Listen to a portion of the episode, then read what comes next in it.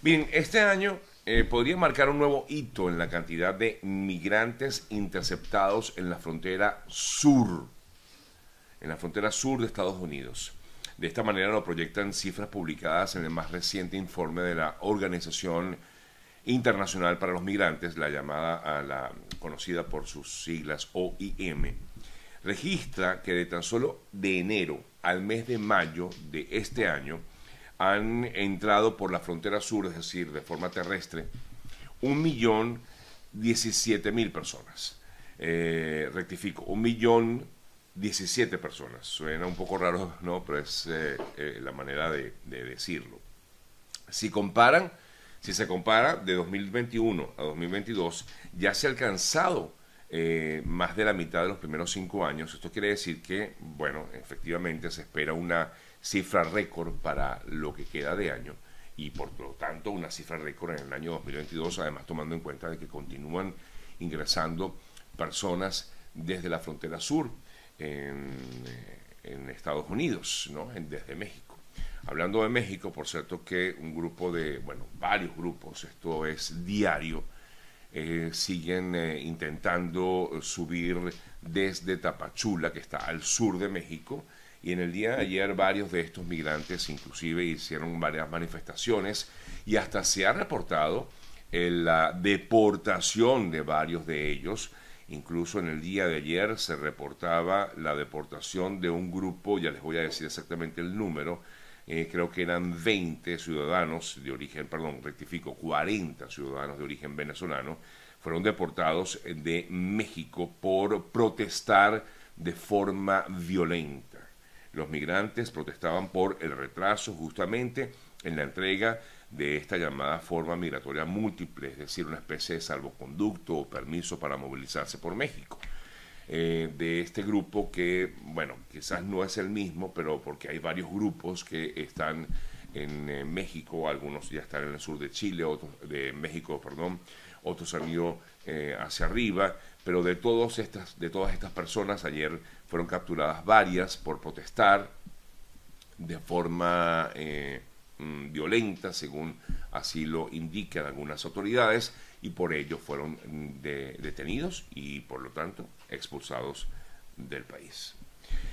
Eh, por cierto que la Organización Mundial de la Salud eh, pide a las redes sanitarias adaptarse mejor a estos millones de refugiados inmigrantes que se encuentran en situación de vulnerabilidad y corren riesgo de tener mm, peor salud que las comunidades de acogida a las que, en las que viven normalmente. Eh, refugiados inmigrantes representan la octava parte de la población mundial, eh, según indicó ayer la Organización Mundial de la Salud, y de hecho lo dijo el propio Tedros Ghebreyesus. Cambiamos el tema, nos vamos a Argentina. El régimen de Irán pidió a esta nación la suspensión inmediata de la prohibición de salida del país, es decir, que les permitan a los cinco iraníes que formaban parte de la tripulación del avión de Entrasur que se encuentra en Ezeiza todavía retenido, les permitan salir. El ministro iraní de Relaciones Exteriores eh, pidió al representante diplomático de Argentina que levante la retención de los tripulantes iraníes y puedan salir de esa nación. Hablando de Argentina, la cotización del dólar estadounidense en, Argentina ha eh, subido también de forma descomunal. La divisa ayer subió 17 pesos en el mercado informal hasta un nuevo máximo de 318 pesos de unidad por unidad, mejor dicho. El valor del dólar en los mecanismos financieros para inversores eh, más sofisticados operó también en fuerte alza este miércoles. En Argentina hay también varios valores del dólar, está el dólar paralelo, el dólar oficial, eh, y esta situación pues también eh, ha originado, bueno, está comenzando a originar también algunas, algunos esquemas de corrupción que lamentablemente ya conocemos o conocimos nosotros en el pasado, sobre todo digo nosotros los venezolanos, como lo que originó aquella debacle que causó Cadivi en su momento.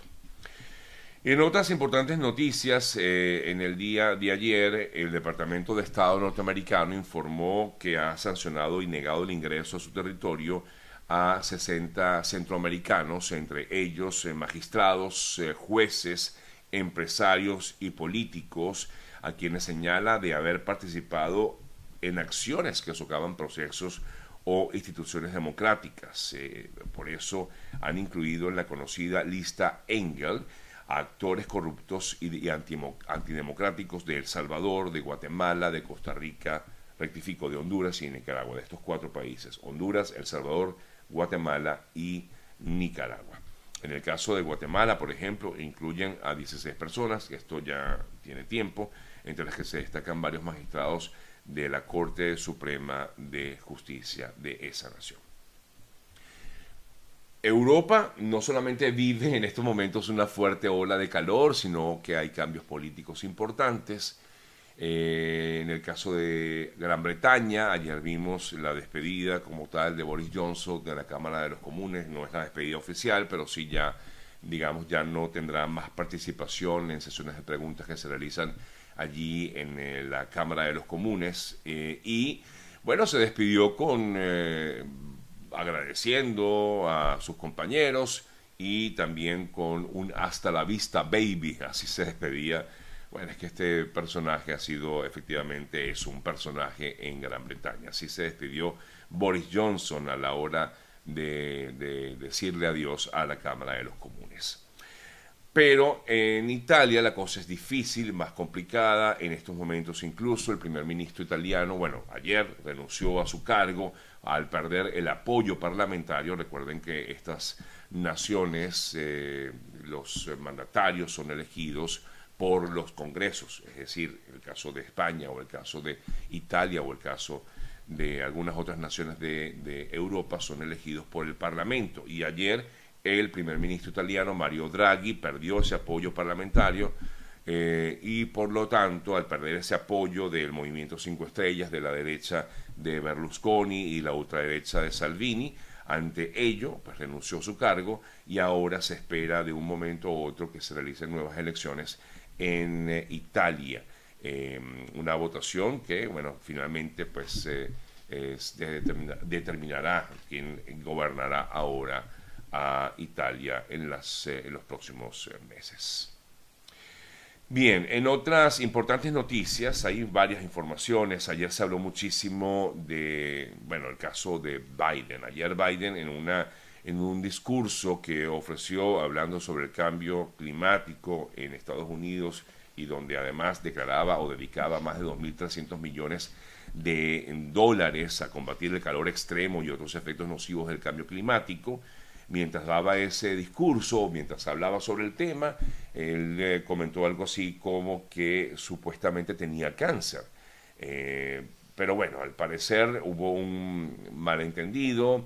Eh, Inmediatamente apenas el presidente dijo esto, que lo dijo pues ante, ante ese público, inmediatamente vino una reacción de parte del gobierno, de la Casa Blanca, del vocero o portavoz de la Casa Blanca, quien dijo que Biden se refería a un cáncer de piel no melanoma que había tenido en el pasado y que le extirparon antes de asumir el cargo. Así que por eso es que él se refería, que él hablaba de que, bueno, aquellas personas que hemos tenido cáncer o que tuvimos cáncer, y esto se generó, generó ciertas dudas eh, y generó también rumores, sobre todo en, Estados Unidos, a raíz de estos comentarios del presidente Biden. En relación con la ola de calor que se vive en Europa, en Londres, ayer comentaba de la evacuación de varios ciudadanos cerca de Londres. Efectivamente, esto continúa porque se han generado fuertes incendios forestales, así como también en España.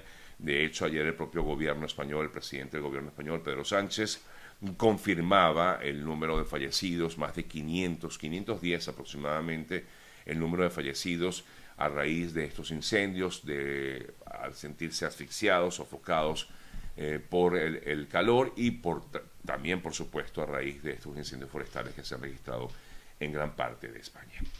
Bueno, hablando de España, hoy tenemos dos invitados que justamente nos vienen o están en España.